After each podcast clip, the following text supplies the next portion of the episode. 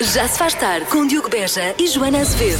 Mas é muito engraçado ver-te a olhar para o futebol, Joana, porque tu, tu reages a tudo, mesmo que seja. Sim, é uma jogada no meio campo. Na verdade, não se passa nada, mas eh, uma bola é perdida e a Joana fica logo. Porque ele passou para trás, não se joga para trás, é para a frente.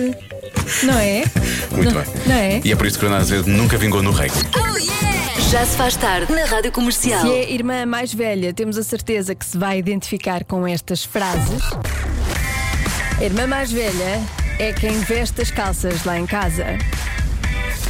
Sempre que há um problema na família, é normalmente a irmã mais velha que põe as coisas em ordem. Normalmente a irmã mais velha é a terapeuta familiar lá de casa. Ser irmã mais velha é a mesma coisa que ter um estágio não remunerado para o resto da vida.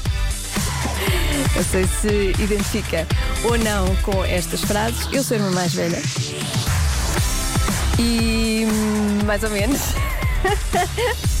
Por acaso eu acho que o terapeuta familiar lá de casa é o meu irmão mais novo.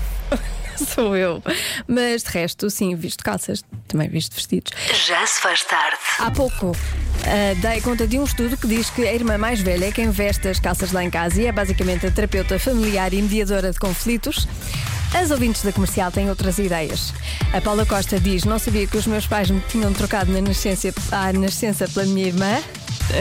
A Carla Costa diz: Não, em minha casa é ao contrário, eu sou a mais nova e sou eu que resolvo os problemas.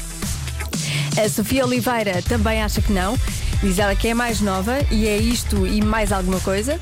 A Patrícia ah, diz que a irmã mais velha é ter corações mais novos fora do nosso corpo durante toda a vida. Beijinhos para as minhas irmãs mais novas que enchem esses meus corações de, de emoções, especialmente para a mana do meio, a Rita, que faz anos hoje. Olá, Rita, parabéns. E finalmente a Luísa Velez concorda com o estudo. Pronto, temos uma ouvinte que concorda com o estudo. Diz que é a irmã do meio, mas é tudo verdade em relação à irmã mais velha. É o meu pilar, a minha melhor amiga. Um beijinho para a irmã mais velha da Luísa Velez. 70% das pessoas dizem que há uma coisa que melhora o desempenho das funções no trabalho. O quê? Atenção à percentagem. É muita gente a dizer que isto faz com que eles eh, trabalhem melhor. 70%. 70% das pessoas dizem que há uma coisa que melhora o desempenho das funções no trabalho, seja qual for o trabalho. O quê? WhatsApp da comercial 910033759. A primeira mensagem a cair aqui diz café. Será? Vê-se mesmo que as pessoas já voltaram ao trabalho. A quantidade de mensagens que eu recebi aqui no WhatsApp. Já se acabaram as férias, não é? Então vamos lá. 70% das pessoas dizem que há uma coisa que melhora o desempenho nas funções, eh, das funções no trabalho. O quê? Só pode ser tutti frutti à hora do almoço.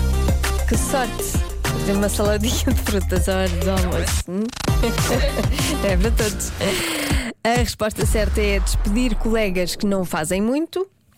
Isso é ser chefe, não é? A Michelle, foi a Michelle que disse isto. Ouvir música, se for a rádio comercial, ainda melhor. Muita gente a dizer ouvir música. Aliás, eh, tem aqui, tem que ser música, diz o Pedro Ca- Carvalho. E muita gente também a dizer que é a rádio comercial. A Mafalda diz: Olá, Joana, a minha aposta vai para a ausência do patrão no local de trabalho. Que melhora o desempenho das funções. Depende do, do patrão, não é? Se o patrão ah, motivar, não.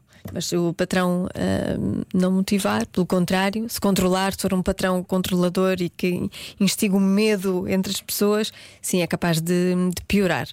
Mais elogios, diz a Margarida, a Margarida Costa. Ah, o Luís acha que é dormir 8 horas. Por acaso é uma boa resposta. Aumento salarial, muita gente diz aumento salarial, aumento ordenado, e sim também é uma, é uma boa resposta, mas a resposta certa é. Ouvir música. Ouvir música melhora o desempenho das funções no, no trabalho. Então, toma lá. Já se faz tarde com Joana Azevedo e Diogo Beja.